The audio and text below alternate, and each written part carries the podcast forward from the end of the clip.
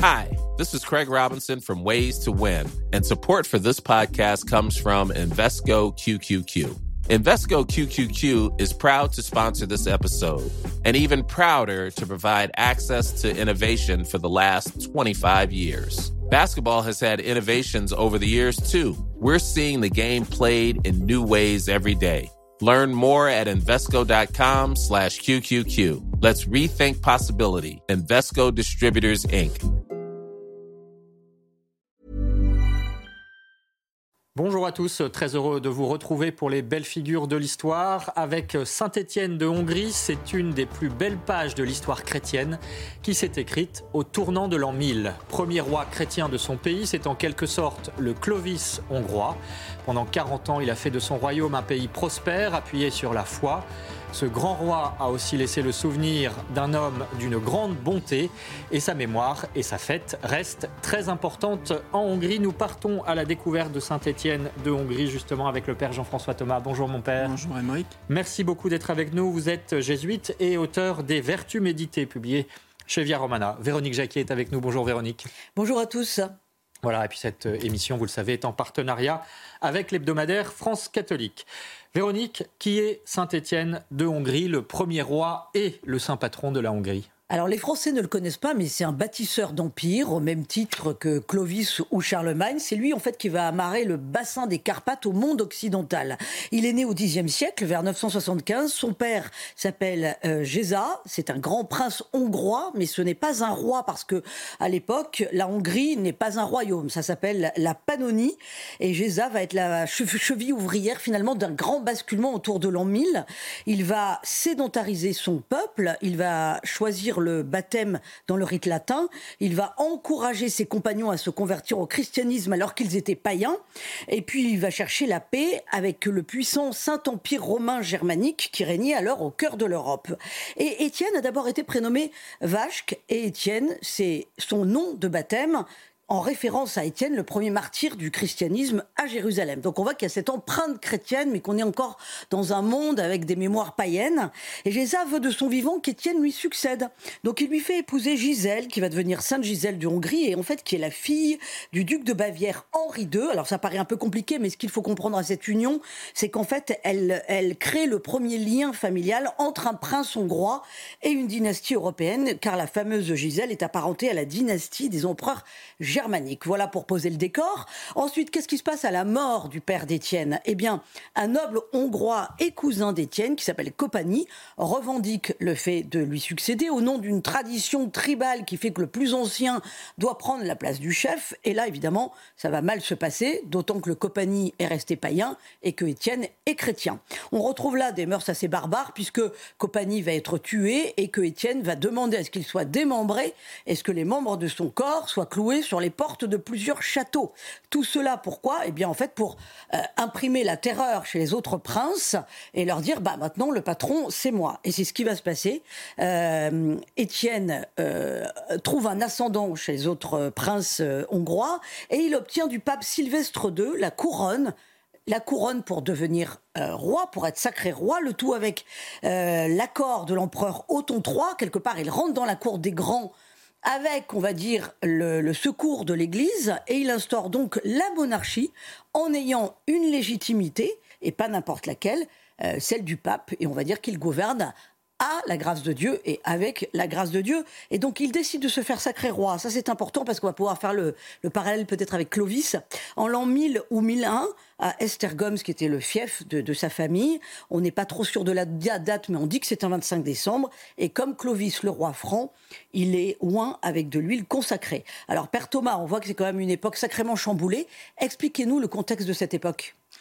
Les 10e et 11e siècles sont une époque charnière euh, c'est le début de l'ère euh, médiévale, mais avec euh, l'émergence des États modernes, nous dirons, avec la naissance d'un certain nombre de royaumes.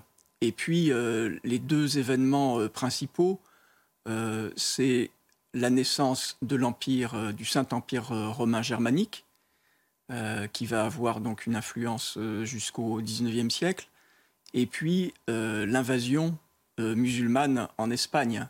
Et là, euh, bien évidemment, les royaumes chrétiens vont se réveiller. Euh, en Hongrie, c'est la naissance d'un royaume. Il est d'ailleurs intéressant de noter que le premier roi de Hongrie est un saint, Saint Étienne, et que le dernier roi de Hongrie est un bienheureux, le bienheureux Charles Ier Habsbourg. Donc il y a une sainteté qui s'est perpétuée à travers les siècles dans l'histoire de ce pays. Voilà, quelle que soit en effet euh, la violence euh, qui a pu euh, essaimer la première période, mais aussi les périodes successives, parce que la Hongrie sera toujours un endroit où vont passer beaucoup de peuples, où il y aura des invasions, des revendications nationalistes des uns et des autres. Du point de vue euh, de l'Église, est-ce qu'on peut situer cette période aussi dans euh, cette dynamique de euh, la christianisation et de l'évangélisation finalement qui se poursuit de l'ouest vers l'est avec la confrontation justement au peuple barbare Oui, alors un regard superficiel pourrait dire ah oui c'est l'an 1000 donc voilà l'Église est complètement focalisée, elle est millénariste, ce qui n'était absolument pas le cas. Non, ce qui est intéressant, c'est de voir que euh, les papes de l'époque vont vraiment miser sur euh, l'évangélisation par euh, le développement notamment des ordres monastiques, des ordres contemplatifs, et ces ordres auront un rôle, l'ordre bénédictin aura un rôle très important en Hongrie, et Saint-Étienne saura s'en servir. le pape de l'époque, Sylvestre, au départ, avait tout de même une tentation d'être le suzerain de Saint-Étienne. Mais Saint-Étienne s'est toujours bien gardé d'être le vassal de qui que ce soit. Euh, il ne voulait pas être le vassal de l'empereur euh, du Saint-Empire romain germanique, et il n'a pas voulu non plus être le vassal du pape, tout en recevant bien évidemment euh, son pouvoir spirituel de monarque euh, du Saint-Siège. C'est la fameuse distinction des pouvoirs, on va y revenir évidemment, c'est très important, mais auparavant, Véronique, justement, dites-nous comment est-ce que euh, Saint-Étienne a fait de la Hongrie euh, un royaume chrétien? Alors, d'abord, transformer la Hongrie en royaume chrétien, c'était vraiment l'ambition de Saint-Étienne. il consacre son royaume à la Vierge Marie. Il euh, transforme la fédération des, tribus, puisque c'était finalement des, des tribus, c'était pas un royaume en soi, en un véritable royaume. Et pour ce faire, il passe d'abord par une unité spirituelle, et puis il y aura une unité et une prospérité économique. Alors, évoquons d'abord l'unité spirituelle, la conversion de tout un peuple, bien entendu, en faisant venir des missionnaires de Bavière ou de Bohême pour aider à l'évangélisation. Ensuite, la création d'une église rattachée à Rome et il fonde deux archevêchés et huit évêchés. Il encourage la construction de nombreuses églises.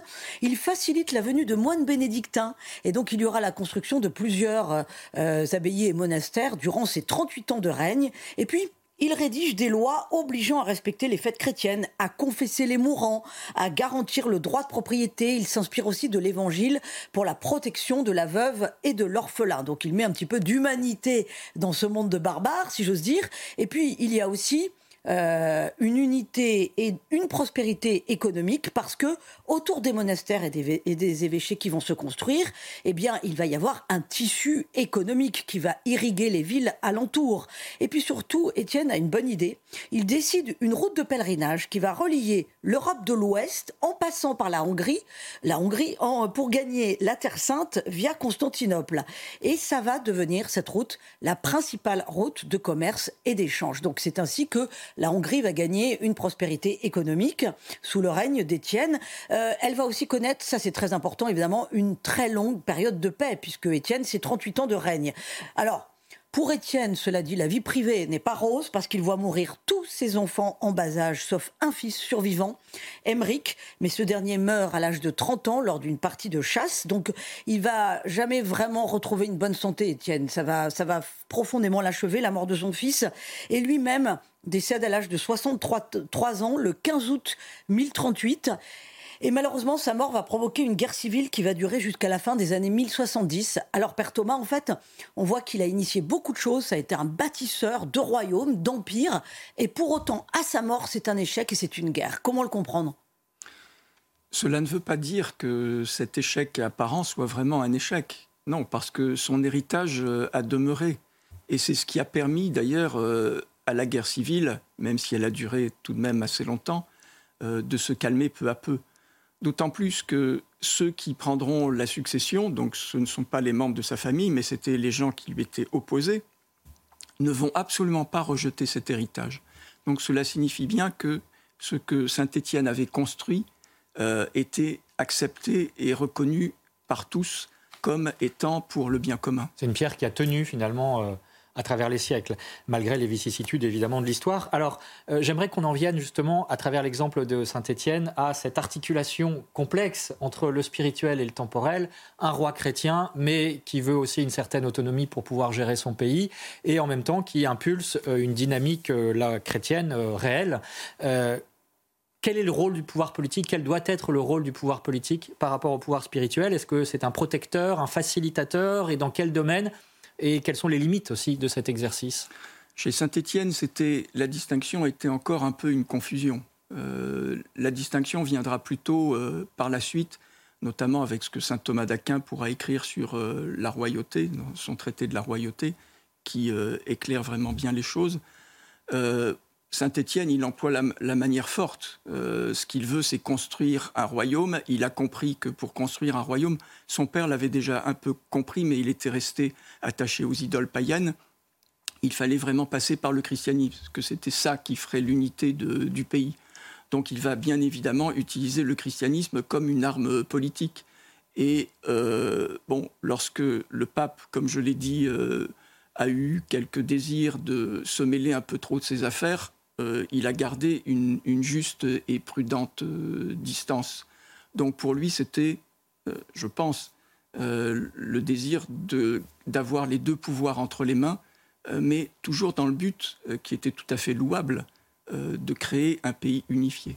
C'est par la suite que l'Église s'émancipera en quelque sorte de la tutelle euh, politique. Quand on dit que c'est le Clovis hongrois, euh, c'est aussi parce qu'il a marié d'une certaine manière, effectivement, euh, les partisans de l'Empire, et qui étaient plutôt civilisés, on va dire, et les barbares. Hein. donc réussir cette, ce ciment, finalement, cette unité à l'intérieur d'un pays grâce à la foi? Oui, mais l'évangélisation menée par Saint Étienne était tout de même plus rude que celle menée au temps de Clovis. Au temps de Clovis, l'évangélisation ne s'est pas faite euh, par la force. Or, euh, au temps de Saint-Étienne, il faut quand même reconnaître que euh, ces peuples n'ont pas eu vraiment le choix. Et pourtant, Saint-Étienne est saint et Clovis ne l'est pas. Voilà. C'est le paradoxe. Alors, Véronique, parlons de, la mémoire de, Saint-Étienne, hein, qui, encore aujourd'hui, dans le cœur des Hongrois, est extrêmement présente. Oui, en Hongrie, on n'a jamais oublié euh, Saint-Étienne. Il est honoré le 20 août en souvenir de sa canonisation le 20 août 1083, euh, c'est-à-dire près de 50 ans après sa mort, qui est survenue un 15 août. Euh, l'été dernier, euh, outre les feux d'artifice habituels, à Budapest, les Hongrois ont pu découvrir dans le ciel une gigantesque croix au-dessus du Parlement de Budapest, une croix euh, formée grâce à des drones. Voilà, vous le voyez, c'est quand même assez spectaculaire. Voilà ce que les Hongrois ont pu observer dans le ciel de Budapest euh, le 20 août 2023.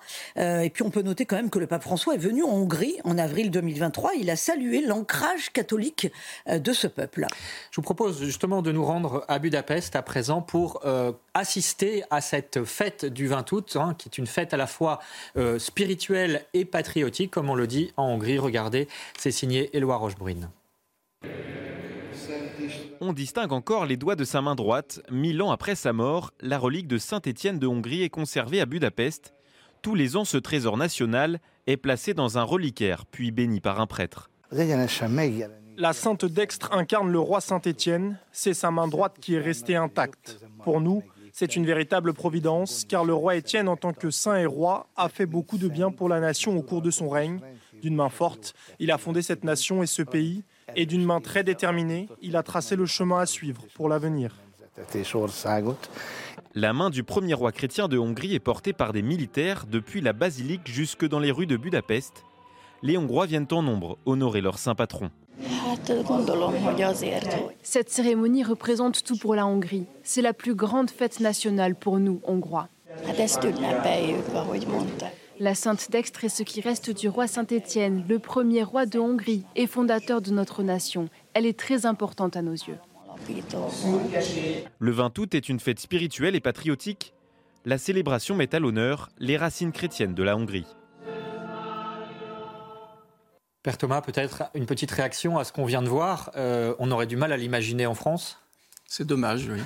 Parce que notre, notre héritage est, identique à celui de la Hongrie. Nous sommes vraiment un pays construit par l'Église et avec encore aujourd'hui des racines qui sont totalement chrétiennes. Alors, euh, Véronique, on n'en a pas terminé avec la mémoire hein, de Saint-Étienne, puisque euh, d'abord, il faut dire qu'à son tombeau, euh, les miracles se sont multipliés, les pèlerins ont afflué à travers l'histoire. La Hongrie aussi, catholique, sera un rempart de la chrétienté contre les Mongols et les Turcs. Et puis, aujourd'hui encore, sa couronne est vénérée au sein du, Parlement hongrois. Oui, alors cette couronne a une histoire aussi incroyable. On peut la voir donc sous la coupole du Parlement hongrois. Et elle aurait été envoyée en l'an 1001 à Étienne par le pape Sylvestre II, donc pour son couronnement. Mais elle est de style byzantin, donc elle est sans doute euh, un petit peu plus tardive. On le voit à l'écran, ces aimants ont été fabriqués à Constantinople, aujourd'hui Istanbul.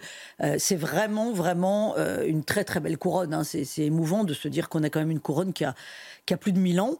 Et dans l'histoire de la Hongrie, 53 ont été sacrés avec cette couronne. Le dernier Charles IV de Habsbourg-Lorraine, couronné en 1916. C'est dire quand même la pérennité de cette tradition monarchique avec cette couronne.